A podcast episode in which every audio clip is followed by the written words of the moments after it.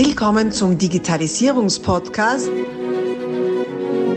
Digitalisierung ist für dich mit Markus Reitzhammer.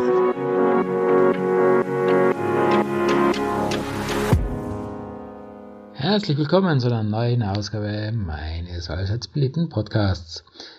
In der letzten Zeit haben wir öfter Fragen in die Richtung erreicht, wie kann ich denn nicht meine E-Mails zurückrufen oder wie kann ich denn verhindern, dass meine E-Mail an einen falschen Adressaten kommt.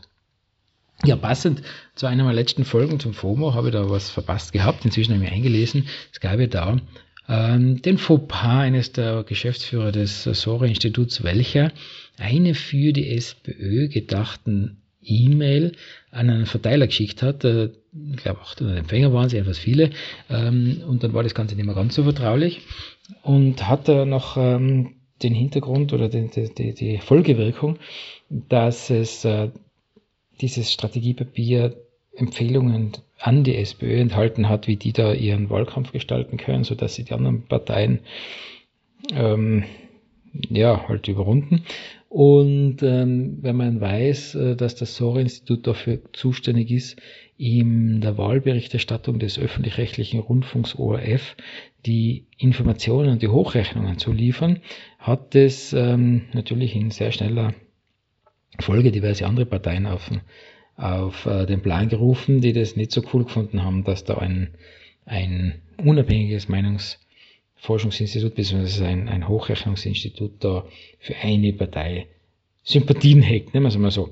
Und äh, hatte dann zur Folge, dass der ORF auch die Kooperation mit Sora gekündigt hat, nach vielen, vielen Jahren äh, so laut ORF guten Zusammenarbeit und in weiterer Folge, dass der Geschäftsführer, dem dieses Missgeschick passiert ist, inzwischen nicht mehr Geschäftsführer ist und sein Amt zurückgelegt hat. Also für die Betroffenen allerhand Folgen als Beobachter von der Seitenlinie möglicherweise unterhaltsam, für mich interessant, weil sie mal gewisse Fragen hervorgerufen hat. Und jetzt äh, eben zur Frage, die dann aufkam, ja, gibt es da nichts was Technisches, um das zu verhindern? Das äh, ist natürlich der erste Ruf, naja, da passiert ja immer der Hoppala, gibt es da keine Technik dagegen, die das verhindert? Da hätte doch die Technik erkennen können. Naja, schwierig, weil wenn du natürlich in der E-Mail-Adresse halt den Verteiler eingibst und unten einen Text und auf Senden klickst, dann ist es halt so. Also warum soll das Outlook oder was auch immer äh, oder Tobit oder was auch immer du verwendest, äh, schlauer sein als du selber. Also das ist, äh, so weit sind wir nicht. Ähm, allerdings ähm, war dann halt die zweite Frage, ja, kann ich denn nicht dieses E-Mail zurückrufen? Es gibt ja diese Funktion E-Mail zurückrufen. Ja, die gibt's, aber wie wir wissen, ist ja E-Mail deswegen so beliebt, weil es schnell ist. Und besonders schnell ist es dann, wenn wir es zurückrufen wollen. Also du kannst davon ausgehen, dass die Nachricht schon angekommen ist. Und was passiert dann, wenn, wenn du dann sagst, du möchtest zurückrufen? Der falsch, falsch adressierte Brief, dem wird noch ein, ein Brief nachgeschickt, der E-Mail, wo dann drin steht, der Absender der Nachricht möchte diese zurückrufen. Ob das jetzt rechtliche Auswirkungen hat oder nicht, das müsste man einen Anwalt fragen, weiß ich nicht, äh, kann ich nicht beurteilen, will ich nicht beurteilen. Allerdings kann ich da sagen oder mal in den Raum stellen, dass wahrscheinlich die Neugier beim Empfänger durch diese zweite Nachricht nicht gerade abgeschwächt wird. Ganz ehrlich, jetzt bist du ein E-Mail-Empfänger, du rufst den E-Mails ab, gehst in der Postfach rein, kriegst eine Nachricht und dann steht da, der Absender dieser Nachricht möchte diese zurückrufen. Puh, also da ist dann äh, mentale Selbstkontrolle gefragt, gell, damit, damit du da nicht reinschaust. Also im Endeffekt de facto, wenn es draußen ist, ist es draußen. Dann äh, den Leuten gesagt, Leute, es ist ähnlich, wenn du einen Brief in den Postkasten einwirfst, dann ist der Versandprozess gestartet. Jetzt ist es bei E-Mail halt doch um Mühe schneller als wie im realen äh, Postwesen. Das heißt, äh, die Möglichkeiten, die es da gibt und über die ja Filme gedreht werden, wie man denn nicht verhindern kann, dass der Brief doch noch ankommt.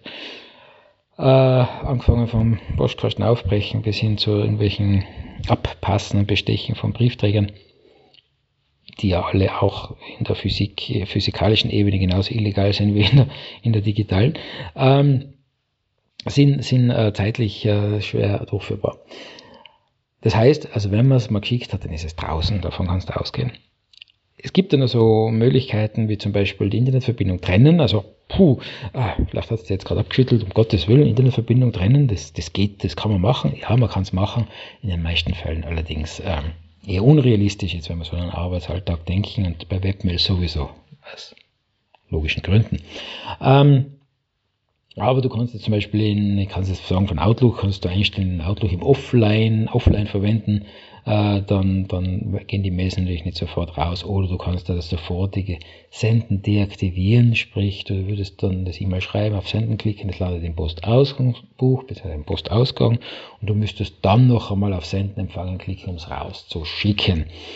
Haben da manche cool gefunden und gesagt, ja, da kann ich das ja nochmal beim Postausgang prüfen, bevor ich dann auf Senden und Empfangen klicke. Ich glaube, ich unterstelle, dass es für die meisten Menschen ein hehrer Vorsatz sein wird, der vielleicht ein paar Mal gut geht und spätestens, wenn es mal eilig ist und na, jetzt muss ich das noch schnell rausschicken, weil eigentlich wartet schon der nächste Termin und sowieso äh, das dann nicht funktionieren wird, sondern das Problem sich nur verlagert. Ich behaupte und glaube, dass der bessere Ansatz ist, das, das ganze Problem an der Wurzel zu packen.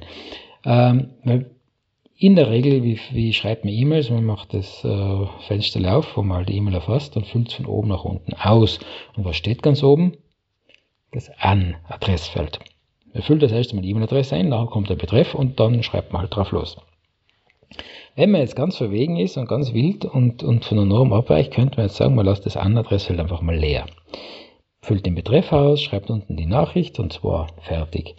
Weil was passiert dann oft? Man schreibt als halbert fertig, hat vielleicht eine spontane emotionale Regung, die das E-Mail vielleicht in einer Formulierung zu, mit Erstentwurf entstehen lässt, die man so nicht rausschicken will.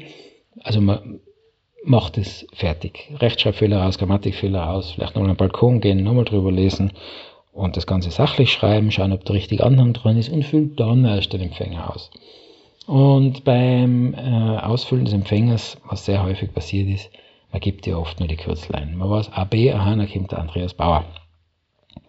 Hat aber vergessen, dass inzwischen man einmal an die Anna Bouvier was geschrieben hat und äh, gibt AB ein und da steht der da. Und dann ist, ist ja oft der Reflex, aha, E-Mail-Adresse AB, zack, und auf Senden klicken oder Steuerung S. Und dann ist es schon dahin man kommt mal oft erst drauf im Nachhinein, wenn man sucht oder wenn man bei den Gesendeten nachschaut oder wenn man doch mal so ein diffuses Gefühl hat, ob da was nicht richtig war oder jemand zurückschreibt, war diese Nachricht schon für mich bestimmt. Kennst vielleicht aus deiner, aus deiner jahrzehntelangen oder vielleicht auch noch kurzen E-Mail-Erfahrung.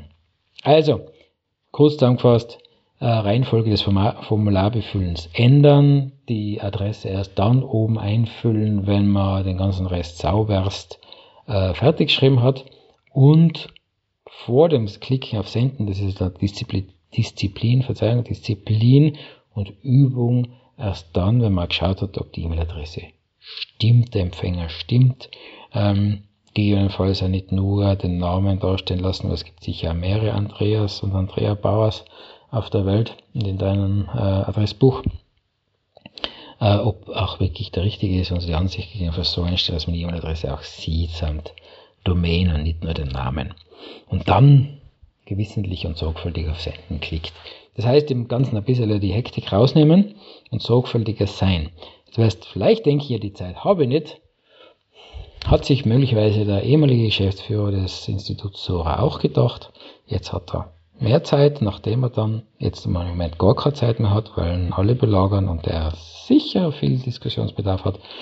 Dann hat er wahrscheinlich wieder mehr Zeit. Ähm, also lieber jetzt ein bisschen Zeit nehmen, um zu vermeiden, dass du dann richtig in die Bredouille kommst. Ich werde es mir auch zu Herzen nehmen, mir ganz fest an der Nase nehmen und mich darin üben, die E-Mail-Adresse ganz sorgfältig, ganz am Schluss auszufüllen. Alles dann. Schmunzeln wir nicht viel drüber, lernen wir draus und seien wir froh, dass wir nicht von der ganzen Sache betroffen sind. Alles denn, alles Gute und bis bald wieder und darf ich nicht vergessen, mein Appell, bitte, wenn du Fragen hast, schreib sie in Social Media rein, schreib sie auf äh, podcast.re-systems.com. Bin immer über Fragen froh, so wie diese Fragen, man muss man sich selber nicht ausdenken. Und äh, gerne auch, wenn du Interviewvorschläge hast, herein damit.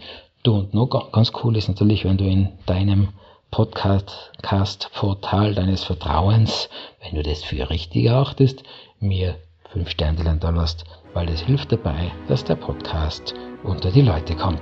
Alles denn, alles Gute, danke dir, Servus. Abonnier doch gleich unseren Podcast und vergiss nicht, eine 5-Sterne-Bewertung zu hinterlassen. Bis dann, wenn es wieder heißt, Digitalisierung ist für dich mit Markus Reitzhammer.